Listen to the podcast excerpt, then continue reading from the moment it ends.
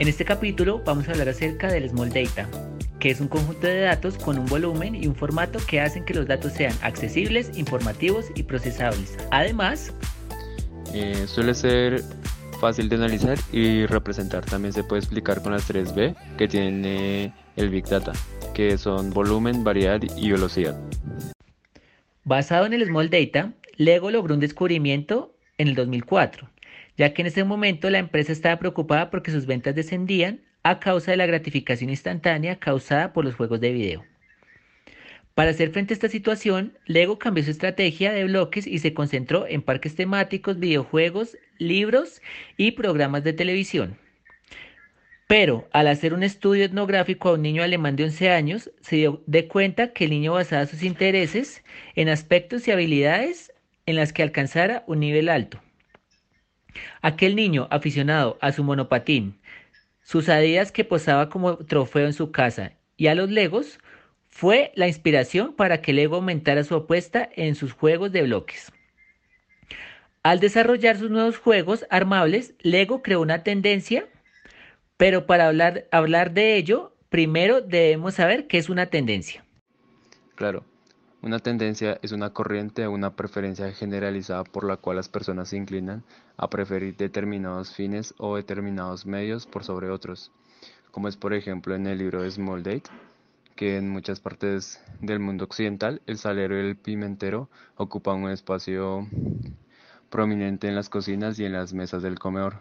Como todo el mundo sabe, la mayor parte de ellos son uniformes en apariencia, tres agujeros en el salero y uno, en solo en el pimentero. Eh, si uno vive en Asia, claramente podemos ver el número de agujeros al contrario, con tres en el pimentero y uno en el salero.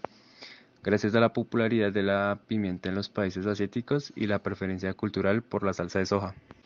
Y como también podemos observar, eh, la tendencia de la sal y la pimienta en los países asiáticos es muy alta, solo por un simple cambio en basamiento de estos dos productos. Claramente en otros países que no sean los países asiáticos se vería normal, pero para ellos no, y eso lo hace ver único entre, entre ellos. Bueno, entonces con lo que acabamos de entender, ¿cuál crees que fue la reacción del ego frente a lo que descubrió gracias al niño de 11 años y por qué crees que fue acertada? La reacción del ego fue volver a concentrarse en sus productos principales, bloques más detallados, manuales más rigurosos y desafíos de construcción más intensivos.